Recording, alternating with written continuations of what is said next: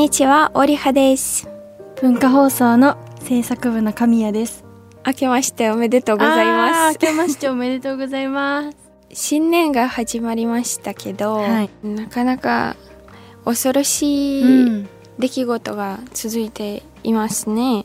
本当にありえないぐらいいっぱいはい。悪いニュースがいっぱいありましたね。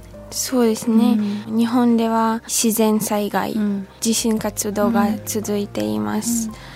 同時にウクライナではロシアによる全面的な侵略は700日に近づいていきます。戦争のニュースは少なくなりましたけど、あそこの状況は本当にひどいです、うん。去年の12月に戦争に関する本が出版されました。12歳のウクライナ人の女の子、うんイエヴァ・スカライチカさんの戦争の日記です。うん。ある日戦争が始まったという本ですね、イエヴァさんはウクライナの東にあるハルキフに住んでいましたけど、今は避難しています。聴者に取材しました、ніколи я ніколи не писала щоденники до війни, тільки коли розпочалася війна. イエヴァさんは戦争以前に日記を書きましたか щоденник у підвалі. 全く書いたことがなくて、ロシアによる全面的な侵略が始まった以来、日記を書こうというアイディアが頭に浮かびました。地下室をすべての自分の感情と戦時下の経験を夢中に書き留められるセーフスペースと感じて、本当にすべての様子を表して書き留めたいと思いました。 日記は隠れ場所になったみたいです。つまり考え事を紙に書くとほっとしていたのでしょう。はい、心理的に。書いていた時にいつか出版したいなという思いがありましたか全然ありませんでした。ただ自分のために書いていました。最初は出版するつもりはなかったです。ハルキブからウクライナ西側のウージュホロドに避難して、避難した子供たちのための学校で偶然にイギリスの記者たちに会いました。一緒にいた私のおばあちゃんが日記を書いていることを記者に言ったら興味を持ってくれて出版するように勧められました。そそして記者たちはアイルランドまたはフランスに避難するのを提案してくれたんですが、おばあちゃんと私はウージュホルドに滞在するつもりでした。しかし残念ながら学校が始まったけどなかなかアパートが見つかりませんでした。住む場所がなくて困っていたので記者たちに連絡をして避難を助けてもらいました。私はフランス語が喋れないのですが、英語は喋れるのでアイルランドに行くことにしました。2022年10月25日以来、ある日戦争が始まったというこの日記は17言語に翻訳されて22カ国で出版されました。日記は個人的なものだけど大勢の人に読まれることはどう思いますか？なるべくたくさんの人に読んでほしいです。世界中で読まれてほしいです。この日記を読んだら戦争がどんなに恐ろしいものか分かってくれると思います。人間は平和な世界で生きるべきです。戦争を体験した私自身の日記が世界中で読んでもらえると嬉しいです。イエヴァさんはニュースにもたくさん取材されたでしょう？はい。体験記がアメリカとイギリスで出版されてからたくさん取材を受けました。アメリカやイギリスなどですね。その後、スペイン、ポルトガル、ブラジル、ドイツ、韓国でも出版されました。朝日新聞にも2回取材されました。そして様々な発表をしてきました。聞き手は聞いて同感してくれて戦争のひどさを感じていて分かってくれたようです。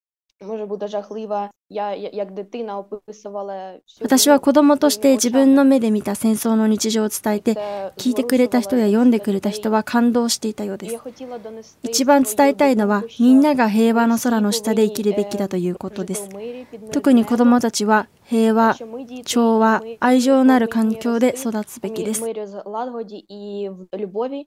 アイルランドの生活にすぐ慣れましたか？戦争による急な移住だったので慣れるのはもちろん難しかったです。時間がかかりましたけど、近所の人とホストファミリーがたくさん助けてくれて、アイルランドの名所を案内してくれたり、戦争からちょっと落ち着くことができました。その後で学校に通い始めました。私のアイルランドの学校は女の子だけで制服があって、ちょっと不思議だと思いました。ウクライナの学校では女の子と男の子は一緒で制服はありませんでした。今は気に入っています。たくさん友達もできました。ウクライナの友達が恋しいですか？あもちろんです。それと彼らについてはとっても心配です。現在、ハルキウにいる友達とは連絡を取り合っています。あそこではまだ現在激しい状況が続いています。ロシアのミサイル攻撃によりたくさんの爆発が発生しています。私は毎日メッセージするか電話するか無事かどうかを確認するために連絡します。ウクライナのニュースも毎日調べています。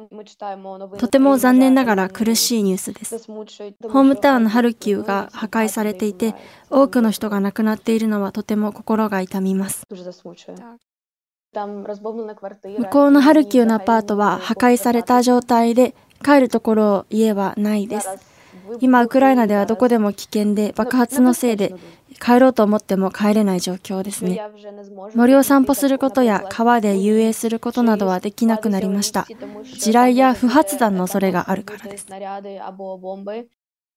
今現在はアイルランドに住んでいますが、心のある部分はハルキウに残っています。ここの学校生活と向こうの友達との生活、二つの生活を送っているみたいです。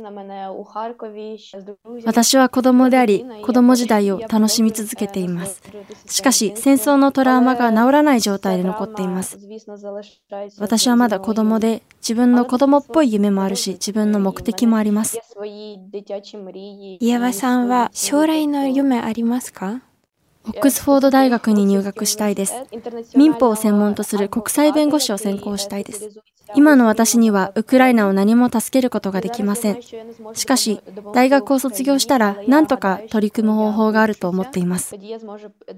ウクライナが平和を取り戻して、すべての領土が再び独立することを心より願っています。また友達に会えるように願います。最後にリスナーの方に一言お願いします。はい。日本のリスナーと読者の皆様に自然災害と戦争が起こらないようにいつも平和な空が広がるように願います。世界に平和をもたらすように諸国が仲間になりましょう。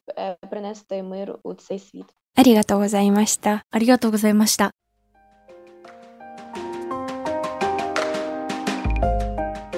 ということで、イエバーさんとのインタビューがありましたけど、はい、実際インタビューしてみてどうでしたか、織葉さん？イエバさんの嬉しそうな笑顔を見て、うん、ハッピーな感じ。はいはいはい。うん、私も落ち着きました。そういう、なるほどね。なんかそういう戦争の激しいの経験を受けた子供だけど、うんなんとなく避難して学校の生活を続きながらインタビューをしてくれて、いろいろなウクライナについての情報を広がってくれて、いい印象 いい印象でした。すごいリアルな声だよね、本当に前向きな子供だと思います、いろいろ大変なこと経験してるんだろうけど、はい、今は自分のその生活とかにも慣れて明るく過ごしてるんだ、はいはい、なんかすごい一つ気になったのが気になったというか本の印象でこう本文の合間に時々あのチャット？このイエバさんとお友達のチャット画面みたいのが、写真がこう載ってるんですけどチャットって私たちも普段ね LINE とか使うしだからこういう同じ戦争のこう現状を一つの本の中で伝えられる中でもこうチャットのこの感じを見るとすごい、はいはい、よりリアルというか、親近感っていうと変なんですけどあこんな感じで私たちが普段こうやってカジュアルにチャットしてる感じで、こう戦争の現状がこう記録として残ってるみたいなのがすごいなんか鳥肌が立ちました。そして日付もあるし、うんうん、時間もありますね。何時に戦争が始まったとか、どういう様子でしたか、あ実は私読んでみた時、はい、最初の文から涙が出てきちゃった、本当に毎日家はさんの戦争の経験について読みました時、うん、まあ、自分の経験も思い出して、うん、本当に悲しい、悲しいというか辛い感じです。これ読んでて、はい、織葉さん自身の経験とやっぱ重なるとここは特に分かるというか共感できるみたいな。日記の最初もタイトルが「私の誕生日充実した毎日」って、うん、多分本当に日常の何気ない楽しい日から、戦争前の1週間ぐらい、そうですよね、えー、あの友達と楽しい時間を過ごしていたけど、急に急に戦争が始まった、うん、私が覚えているのは5時ぐらいですね。朝方ってはい。日が昇る頃。昇る頃。はいはいはい。本当になんかまだ外は暗かったですけど、うん、家族はみんな目が覚めてあどうしてるんですか、うん、何の音、うん、何の揺れ？という感じで。オリハさんも実際それを体験してるはいはいはい。急に寝てたら寝てたらなんか地震のような、うん、でもでも地震の揺れはちょっとゆっくり、うん、ゆっく大きくね。はいはいはい。でも爆発の揺れはドーン。ドーンなんかすごい強い揺れともちろん音も出たから目が覚めて信じられないの現実でした。すぐニュースを見たけど、何もニュースにもなんか、えー、まだ何の情報もなかったし、わあすごい、怖かったですね。じゃあやっぱそのいろいろ多分共感できるポイントはありつつもこの一番最初のパートのこう日常からの急にこう朝方変化があったっていうところは、はい、織葉さんの中でも同じくこう特に印象的だった場所。はいはいはい。ミサイル攻撃で家はさんの家が崩壊されました、うん、一文を読み上げたいですけど、はい、隊員の話によると今回キッチンを破壊したミサイルはジュネーブ少女薬で使用が禁止されているクラスタ弾に搭載された子爆弾だったらしい。ああ子供たちが12歳の女の子が自分の破壊されているアパートを見ながら、ミサイルの種類について考えたり、区別したりするのは。なるほどそういうことか。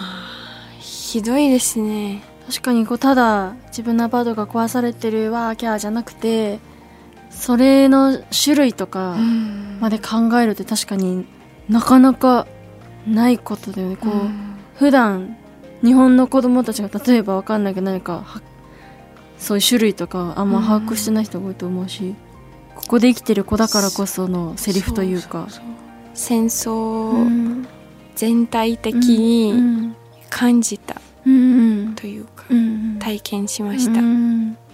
ちなみに、うん、インタビューから考えると、うん、家和さんは本当にホームタウンのハルキウについて心配しているそうですね。うん、ニュースによると、ハルキウは1月1日から7日までの間、ミサイル攻撃を受けて、6人死亡して、69人が負傷しました。じゃあまだね現在の話。はい。戦争が始まった時、うん、本当に激しい状況でしたけど今も同じように続いています、うん、ほとんど毎日ミサイル攻撃を、うん、いろんなウクライナの地域が受けています、特にそのロシアに近いの東と南の方。ですね。そしてイエワさんは地雷についても心配していますね、うん。現在ウクライナ領土の約30%が地雷や不発弾によって汚染されています。30%も？はい。え、戦略した領土と前線に近い領土、そこに近い領土。えーじゃあ単純に攻撃が今ないからといって外を歩いてて安全ってわけじゃないってことだよね。そうですね。特に森とかうん。そういうあんまりなんという多くの人がうん。取れてうん。ないところは本当に危ないです。確かに。はい。そして専門家の様々な推定によれば地雷除去には数十年かかる。えー、そんなとのことです。はい。そっかじゃあなんかさっきインタビューの中であったのかな？なんか森、今までみたいに森で遊んだりとか川で遊んだりとかできない。って言ってたのも、まあ、単純に戦争だからをしてるからっていうのもあるけどそのねそれこそ森とかだと不発弾とか地雷とかがはいはい。はいあるかもだから遊べないっていうのもあるってこと。現在まで第二次世界大戦、うんたまに第二次世界大戦の、うん。えー不発弾が、あえー見つかるんじゃないでしょうか。ですから、ほ本当に数十年かかる。うん。すごい長いスパンでこれからはい。取り除かなきゃいけないんだ、うん。でもあなんか私一個気になったのがはい。タイトルが日本語だとある日戦争が始まった。はい。でも英語だと You don't know what war is ってあなたはその戦争が何かを知らない。こっちの表現の方がすごい響いてうん。なんだろう。確かになんかこの本当にこのリアルこう苦しい状況のど真ん中にいる子のだからこそこのセリフを言えるようなっていうのがうん。すごいこの英語のタイトルを見た時にすごいなんかハッとさせられたっていうか確かにえなんかいくら理理解しようと思っても、うんなんだろうできない部分が絶対あるし本当に当事者の人だからこそのタイトルだなっていうふうに思いましただからなんかニュースとか知るのも大事だけどこういうリアルなはい。しかもこう12歳でしょ？12そうです歳の子そうですね。うんその時はうん12歳でしてその時は12歳はい。本当にわかりやすく、うん。まあ、ちょっと子供っぽいうん。言葉だけど、うん。まあ、すぐ心の底までうん。印象。そう。なんか難しい言葉とかただのニュースの事実とかじゃなくて本当にリアルな言葉でこの12歳の女の子のこの戦争の真っ只中にいる子の目線で書かれてるからすごい感じることも多いんじゃないかなって思って。はいすごいまあこのタイトルも含め中身も含めすごいハッとさせられました。ぜひ皆様にも読んでほしいです、うん。本当に。聞いていただきありがとうございました。ありがとうございました。次回もお楽しみに